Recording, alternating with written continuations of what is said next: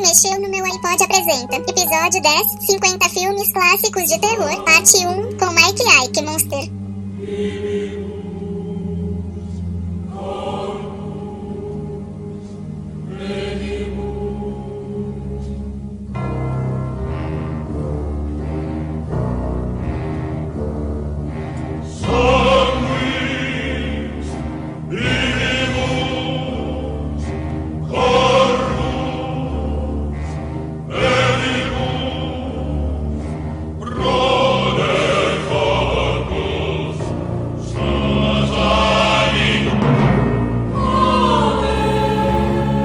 Olá, olá, olá, sejam todos bem-vindos ao podcast do Quem Mexeu no Meu iPod.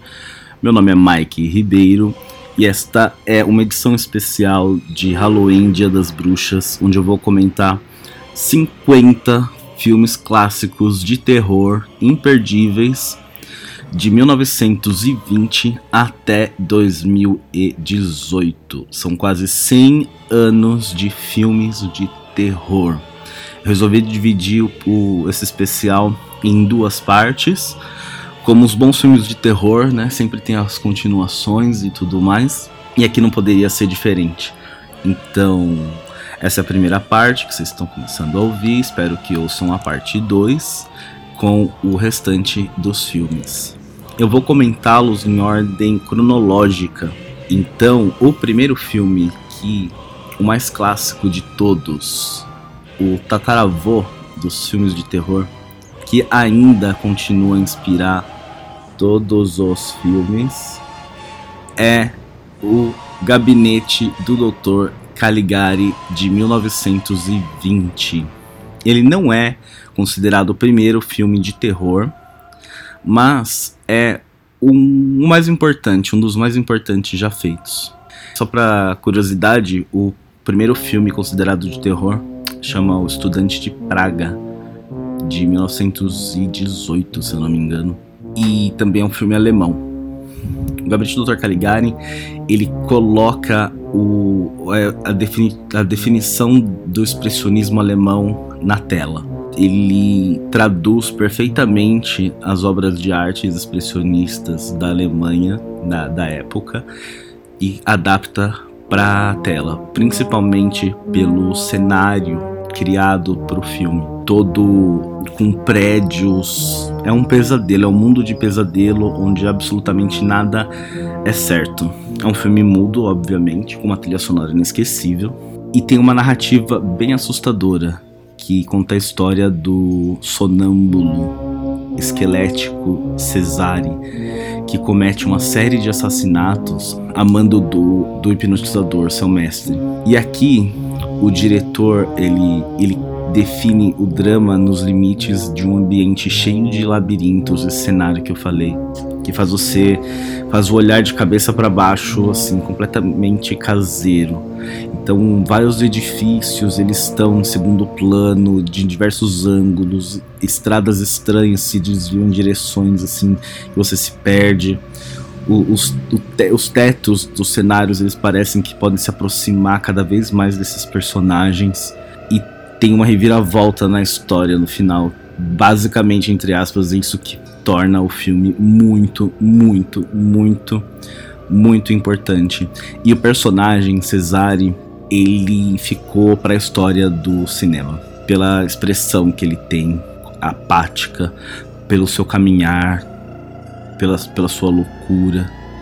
É um filme brilhante e ele vai fazer 100 anos no ano que vem e ele ainda é surpreendente. Vale muito a pena assistir, você consegue encontrar ele no YouTube. Seguindo, 1922 é o filme Nosferatu.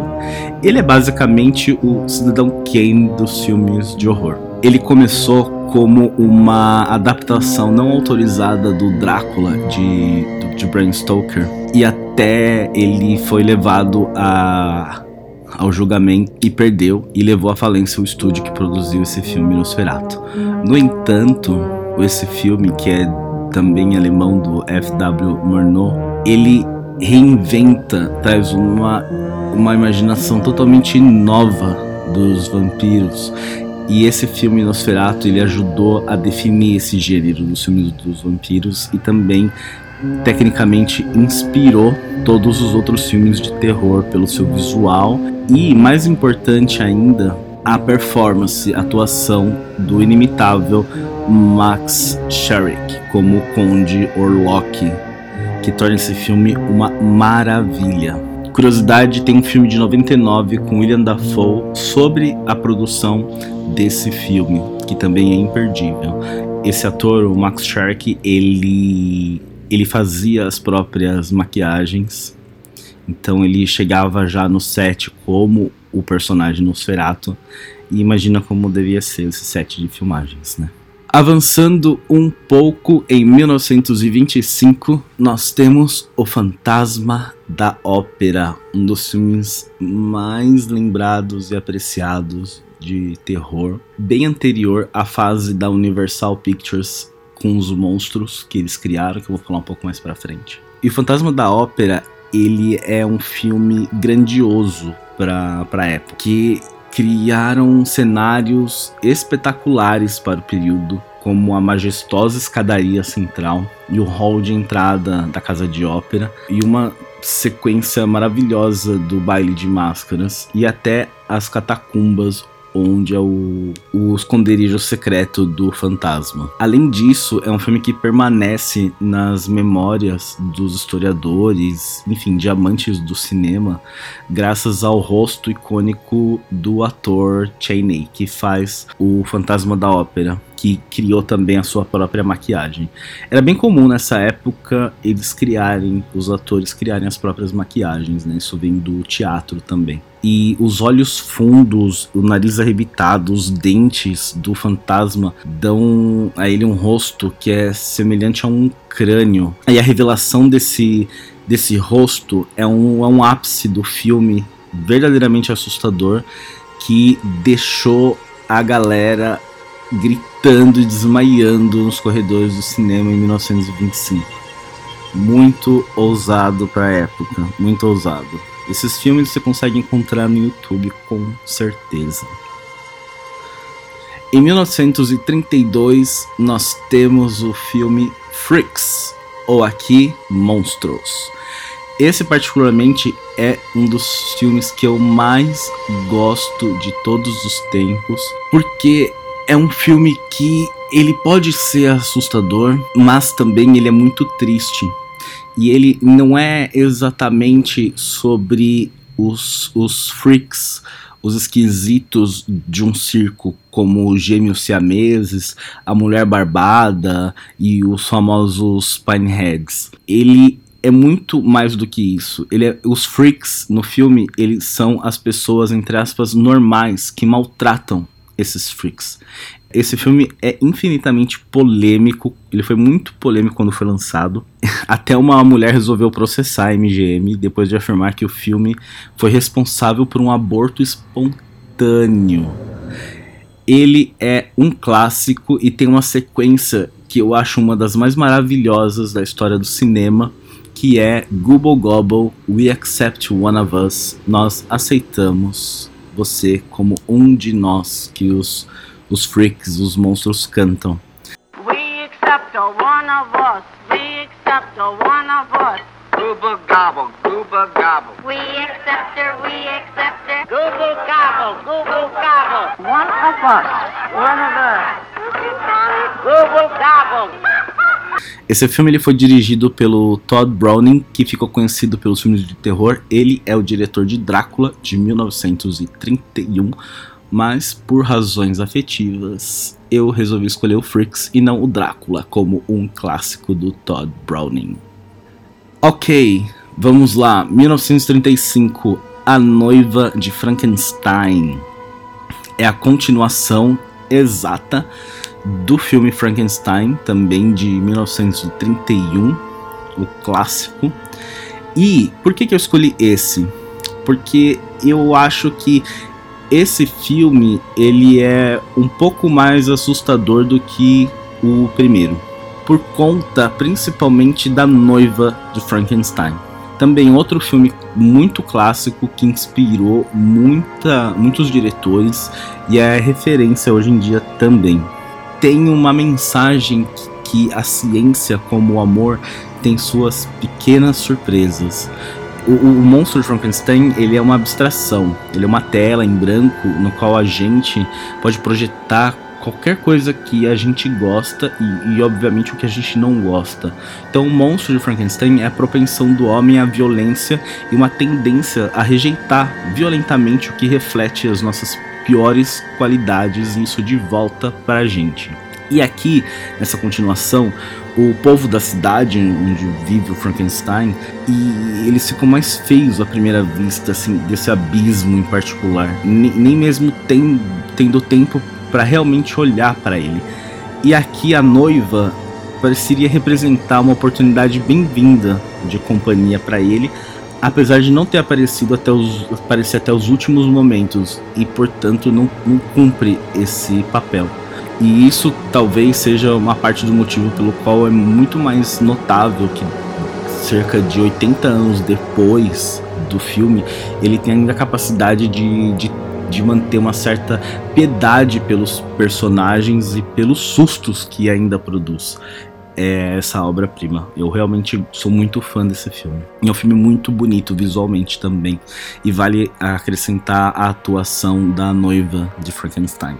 Indo um pouquinho mais adiante, nós temos em 1942 o filme Sangue de Pantera, Cat People. É um filme francês de baixo orçamento e ele tem um estilo muito, muito, muito evocativo de exatamente é um filme que usa a câmera e o som para criar a presença de uma força sobrenatural sem mesmo mostrar tem um exemplo que é a cena da piscina, tem um senso de uma presença ameaçadora, espreita, e é tudo construído por enquadramento, uma subjetividade e uma edição perfeita. E, a, e, ele assume assim uma, uma atmosfera assustadora e é um filme também que tem uma carga sensual, sexual muito forte, que é incomum devido à mulher Sérvia, a atriz Simone Simone, que está convencida de que os gatos se transformam quando despertados ou irritados para a vida. Dando um grande salto adiante, nós temos em 1960 a obra-prima Os Olhos Sem Rosto.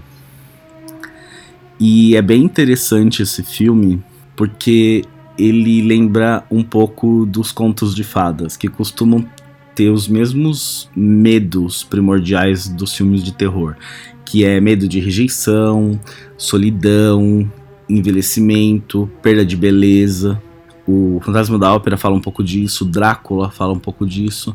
Na narrativa desse filme, que conta a história de um cirurgião plástico, que é um pai obcecado em salvar a aparência da sua filha, teve o rosto desfigurado em um acidente, esse filme, Os Olhos Sem Rosto, ele é um terror disfarçado de contos de fadas retorcido e aqui a única solução que o pai tem é um transplante de rosto. Isso significa matar mulheres para que ele possa roubar o rosto delas. E tem o problema que o corpo da filha rejeita essas peles. Então aqui tem muito o que dizer. A perda da beleza é a mesma que a própria morte. No filme, o pai realiza até um funeral para sua filha e mantém ela escondida do mundo é um tipo uma história de Branca de Neve. E Olhos Sem Rostos diz a mensagem, eu acho, que é a tristeza final é quando a própria felicidade se torna desigual, que para ganhar algo para si mesmo, a única solução é tirar do outro. Esse filme é imperdível. 1960, temos o clássico, o clássico, o clássico que todo mundo conhece, mas pouca gente assistiu, que é o Psicose de Alfred Hitchcock. Ah, o que dizer desse filme? Eu particularmente amo muito, desde a primeira cena que é muito, muito, muito, muito, muito foda da câmera que vai entrando no apartamento até chegar na história que vai ser contada. É um filme clássico. Todo mundo já conhece a história da mulher que vai se hospedar nesse, nesse hotel no meio da estrada e lá conhece o Norman Bates, que é um psicopata que conversa com a mãe morta. E assim ele começa a observar e a querer conhecer mais de perto essa mulher. Psicose é um clássico, meu, se você tem que escolher um filme dessa lista de 50 filmes para assistir, assista Psicose. Todo mundo conhece a cena, a cena do chuveiro, a trilha sonora e tudo mais, enfim. Não tem muita coisa o que dizer sobre Psicose. Quer dizer, tem muita coisa para dizer sobre Psicose que acho que com certeza mereceria um podcast só deste filme. Seguindo, nós temos o filme de 1961, Os Inocentes. Os Inocentes, o filme Os Inocentes é um filme de terror, mas apresentado como um filme melodramático. Ele, ele, se, ele conta a história de uma jovem governanta que é contratada para cuidar de dois, duas crianças em uma propriedade rural. Sim, envolve crianças demoníacas. e a casa é gigante, hum, porém ela é claustro, claustrofóbica. E as crianças, elas são tão apáticas quanto aqueles anjinhos de obras de arte de bem antigamente. E você já sabe de onde que vai para onde que vai essa história, né? Casa mal assombrada, enfim, sustos e mais sustos. E é um verdadeiro exercício de horror. É um filme muito, muito classudo de terror, principalmente pelo, pelo roteiro. E tem um som também muito bem trabalhado. É um excelente filme de terror.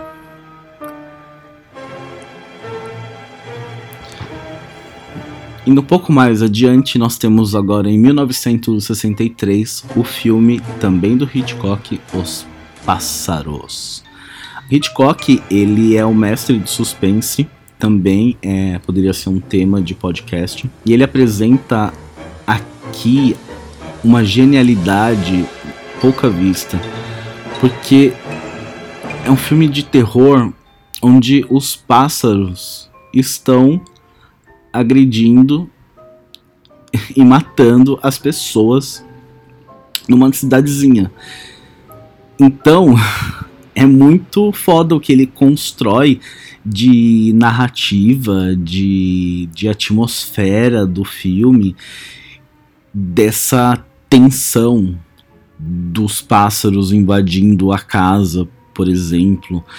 É, a segunda metade do filme é praticamente perfeita, é uma, é uma, é uma perfeição.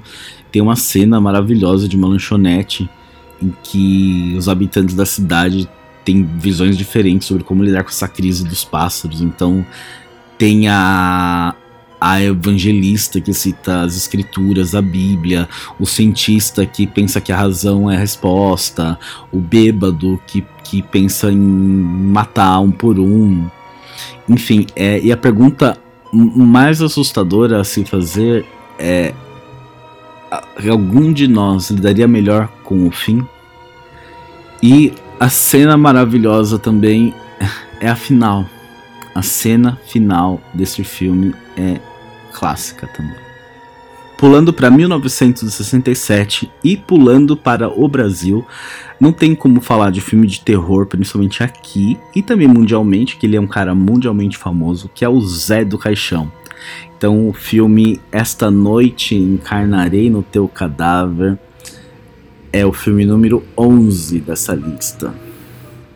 E por que que esse filme tá aqui? Porque porque o José Mojica, o Zé do Caixão, ele cria um filme extremamente imaginativo, de baixíssimo orçamento, e cria cenas perfeitas, que a sequência mais famosa do deste filme, que é a continuação de A Meia-Noite Levarei Sua Alma, de 64, é a sequência do Lugar de Tormento, que o filme todo é em preto e branco e nesse momento e, o, o Zé do Caixão ele tem a brilhante decisão de usar cor, enquanto as cenas da Terra né, são em preto e branco.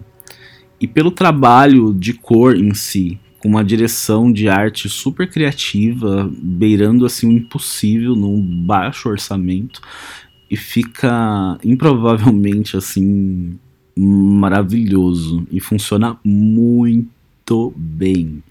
Então, esse filme, como é uma continuação do primeiro filme do Zé do Caixão, tem melhores momentos de direção, aproveitamento do espaço, movimentação de câmera, enfim, tem um, um projeto mais bem feito, podemos dizer assim. E tem a eletrizante cena final também que eu indico. Eu acho que esse filme tem no YouTube. Ainda em 67, nós temos um, um drama de terror que chama Um Clarão nas Trevas. É um filme de, de terror, de suspense, mas que ele também emociona. Ele conta a história de uma mulher que acaba de ficar cega enquanto três caras invadem a casa dela em busca de um tesouro que eles acham que estão nessa casa. Então, para ter uma história fodida, de terror, não é preciso violência, muito barulho, efeito especial. É um filme simples que tem muito clima de pavor, é denso, é claustrofóbico e tem um bom diretor e um bom elenco. Quem faz a mulher é a Audrey Hepburn, que essa talvez seja uma das melhores interpretações dela num papel dramático e que não tem nada do charme e da elegância que deixou ela imortalizada. É um puta de um filme, vale a pena assistir. Em 1968, nós temos o clássico absoluto de zumbis, A Noite dos Mortos-Vivos. É um filme subversivo, independente, em preto e branco, de George A. Romero, que é um, um pai dos zumbis. Ele fez praticamente o zumbi moderno. Ele inventou sozinho o que nós conhecemos de zumbi hoje. Se não fosse por ele, não teria, por exemplo, Walking Dead, basicamente. E o melhor do Romero, quando ele cria esses filmes, é que ele consegue colocar uma crítica social muito forte dentro de um filme de ficção, muita ficção, de horror, e foi algo completamente novo pro, pro gênero deixar assim bem, principalmente para a época, 68, que é o momento do movimento dos direitos civis nos Estados Unidos. Então, ele tem uma cena maravilhosa de comentário racial que coloca um ator negro como um herói e cercado por atores brancos, bem nesse momento dos direitos civis. Então, e a, e a questão da raça, ela nunca falada praticamente no filme. E abriu várias interpretações e análises para essa escolha e com um final inesquecível que, que tem. É, esse filme gerou diversas sequências e remakes e um, um reboot da série 1990. Vamos falar de Diabo?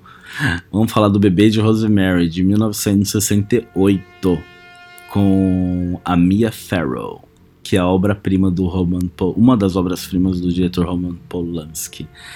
E ele deixa uma marca muito, muito, muito assustadora, porque o mal aqui ele nunca é visto. Ele é uma presença que você sente apenas. E a Mia Farrow, grávida ainda, é o coloca um, deixa ainda a situação muito mais estressante e angustiante, assim, do desse bebê que ainda não foi nascido, mas que provavelmente vai ser o diabo e tem uma galera esperando ele nascer. E tem uma trilha sonora perfeita. Ele foi gravado no Dakota, no prédio de Nova York, e é um, umas obras-primas do horror psicológico. Esse filme merece ser estudado, com certeza já foi também. 1973 3. É um filme que tem diversos títulos aqui no Brasil. O original é Don't Look Now mas também ele foi lançado aqui no Brasil como Inverno de Sangue em Veneza, que é do Nicholas Rogue. É um diretor que não é muito conhecido, mas aqui ele traz um filme processo de luto e é uma das obras-primas desse diretor. Ele usa muita psicologia do Hitchcock com um surrealismo inspirado em Borges para ilustrar esse, essa, essa linguagem de gênero de traumas, de dramas, de luto. E esse filme ele é uma pequena loucura. Tem irmãs gêmeas assustadoras, visões de espectros, o labirinto obscuro dos canais venezianos, uma cena muito incrível de sexo e talvez uma das grandes revelações de final que algum filme de terror já criou. Eu não vou falar, eu não vou falar muito para não dar spoiler, mas eu realmente fiquei extremamente chocado, deu um puta de um susto. Ainda em 1973, nós temos o clássico dos clássicos também, que é O Exorcista. Também é. Falar do Exorcista, cara, ele foi um dos primeiros filmes mais rentáveis da história do cinema. Todo mundo comenta desse filme até hoje. Todo mundo tem medo desse filme. E eu acho que o que é mais perturbador nesse filme é o lance do, do demônio entrar no corpo de uma menina de 12 anos que gira a cabeça, vomita, enfia o crucifixo em sua vagina e tudo isso de uma forma sofisticada que, que abriu portas para inúmeros outros filmes. E tem toda a fama, mitologia que tem esse filme, dos bastidores infernais, de incêndio na, no set, é, atrizes, atrizes com problemas. Enfim, é um filme extremamente polêmico, vale muito a pena depois ir atrás das, das histórias por trás do Exorcista e, claro, assistir ele à noite.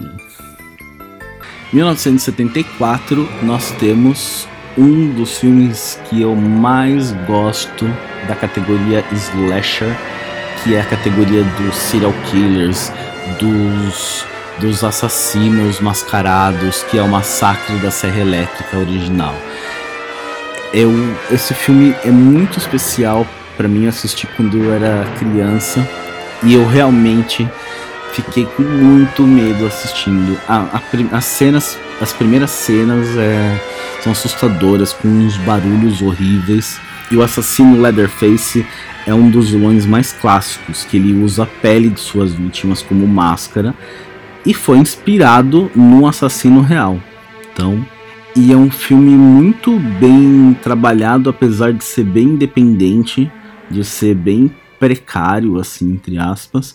E é o que eu gosto da, desses filmes sem dinheiro, porque é uma obrigação você ser criativo. E aqui o diretor Todd Hopper, ele cria isso, tanto que esse filme mudou o gênero de terror para sempre. É um filme é, categórico na história dos filmes de terror. Então é aqui que entra a, por exemplo, a primeira garota de filme de terror, tipo a loirinha que foge do, do cara. É, foi aqui que tudo nasceu. E a cena final do filme é linda, linda, linda. Com Leatherface empunhando a serra elétrica com um pôr do sol no meio da estrada e quase que dançando. É uma cena muito, muito linda, muito, muito, muito bem feita. Partindo para 1975, nós temos o clássico do Spielberg, que é Tubarão.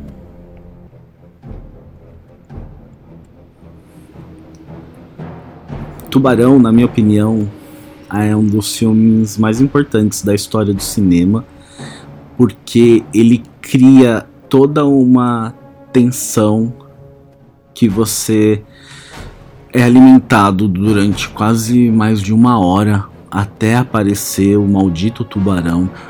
É um, foi um filme muito caro para o cinema e foi um dos filmes que criaram a expressão blockbuster, porque as pessoas literalmente formavam filas quilométricas nos quarteirões, os famosos filmes Arrasa Quarteirão, eles formavam, a galera formava fila nas quadras e tudo mais para poder assistir o filme.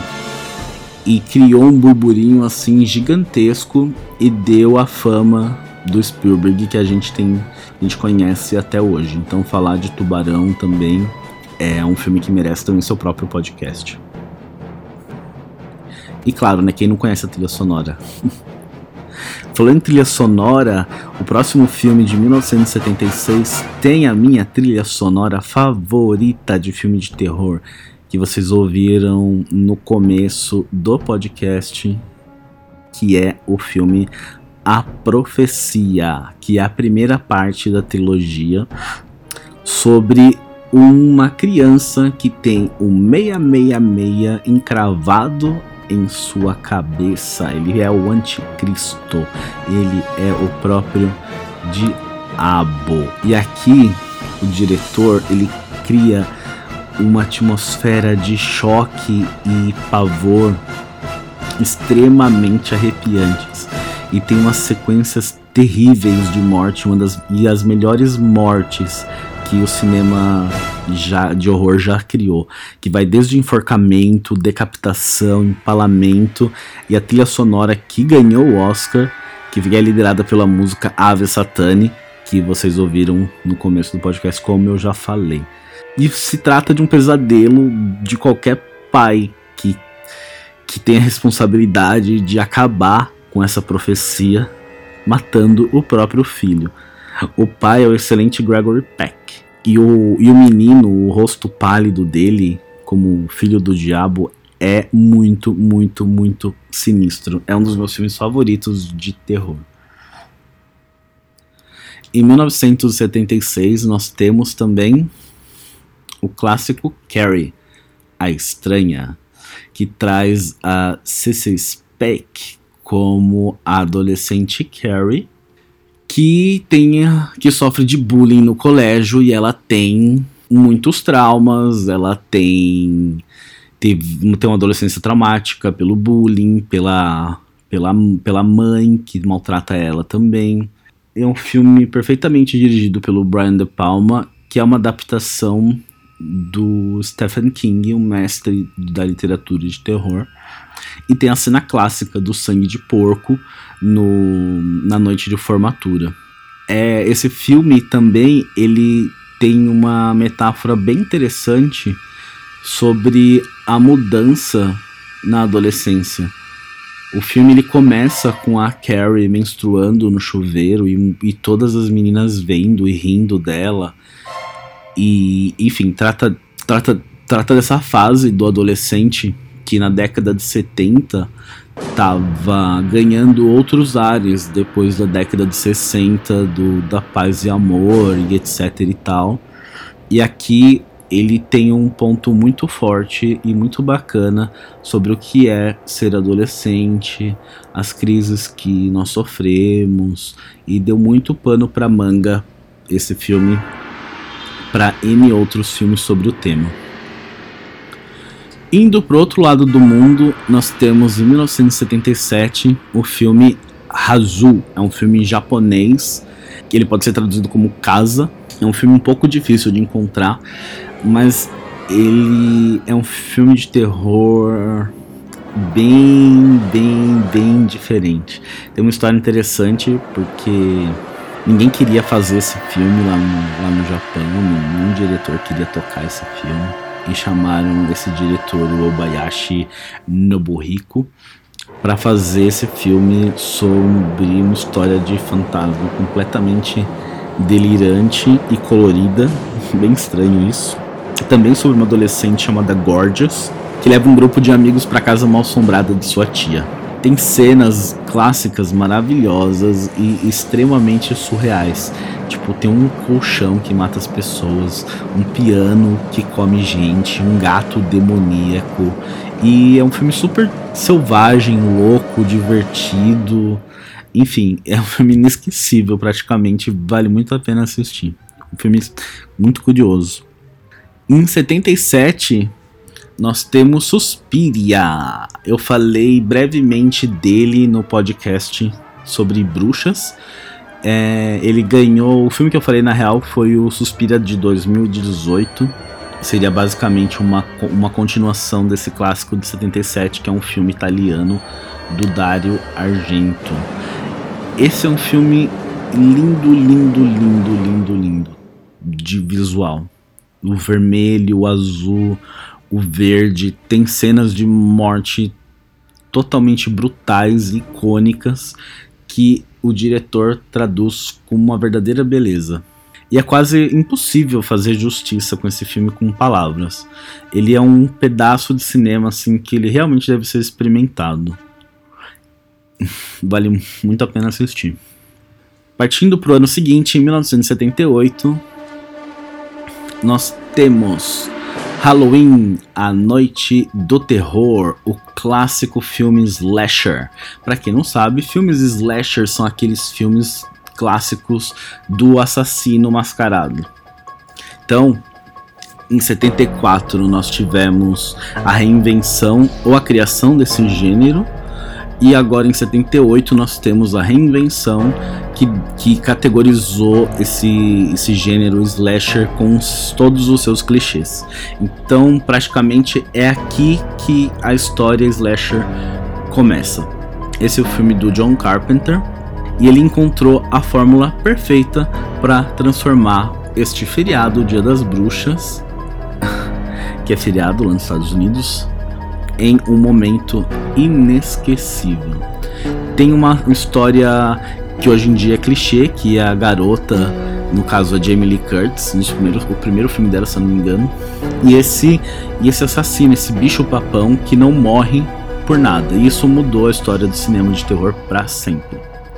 Começa o começo do filme, ele é perfeito, Começa com o assassino Michael Myers, com apenas 6 anos, quando ele mata sua irmã mais velha, e depois ele vai para um asilo, para um manicômio. E em 78, alguns anos depois, muitos anos depois, ele foge e ele vai continuar o assassinato dele, que é atrás da Laurie, que é a Jamie Lee Curtis. Tem a trilha sonora perfeita também nesse filme e e criou diversas sequências que a gente tem até hoje tem um filme muito bom do Rob Zombie que recomeça. E ano passado nós tivemos também um outro, uma outra continuação. É um filme tão infinito, tão imortal quanto o assassino Michael Myers. 79 nós temos o clássico da ficção científica e do terror Alien, o oitavo passageiro de Ridley Scott, que também tiver, tiver, que também teve diversas continuações sequências, mas o original ele já te assusta na frase do pôster, que é que no, no espaço ninguém pode te ouvir gritar. E, e é diferente quando que é, é diferente o que acontece quando você assiste esse filme com diversas cenas clássicas, como a cena que a criatura, o alien, ele sai de dentro do corpo de um dos astronautas. Mais clássico que isso. em 79 e encerrando esta primeira parte, nós temos The Brood, que é o primeiro filme do David Cronenberg. Esse diretor, ele é famoso por tratar de temas bem psicológicos e comportamentos bizarros, traduzindo e visualmente traduzindo para coisas nojentas. Então, ele é um dos mestres do horror. Hoje em dia ele já não faz mais filmes assim, mas ele fez diversos filmes nessa pegada que eu aproveito para indicar aqui, que é o Videodrome, Scanners e A Mosca, que eu vou comentar mais tarde. O The Brood, ele sinaliza a chegada desse diretor bem cerebral, com ideias nojentas sobre os perigos da ciência, da tecnologia, com, por exemplo, axilas com órgãos sexuais, parasitas em forma de pênis e ouvidos e bocas rastejando dentro e fora do corpo, saindo de cáries. Enfim, e outras coisas que se tornam seres humanos, nascidas de raiva, que formam um exército. E no caso do The Brood, que é um filme também independente, que foi, foi criado por uma equipe de apenas sete pessoas, ele usa uma mistura de próteses analógicas e uma manipulação bem inteligente da luz e da escuridão para criar um filme que conta com uma ameaça bem natural e bem incrível. E é uma época que não existia efeitos especiais digitais, né, o CGI. Conta a história de uma mulher que acaba tendo múltiplos bebês que crescem no seu torso, abrindo sacos de sangue, enfim, para a chegada dos recém-nascidos. É um filme louco, é um filme nojento, é um filme assustador, é um filme inesquecível. E aqui termina a primeira parte do especial de Halloween Dia das Bruxas do Quem Mexeu no Meu iPod.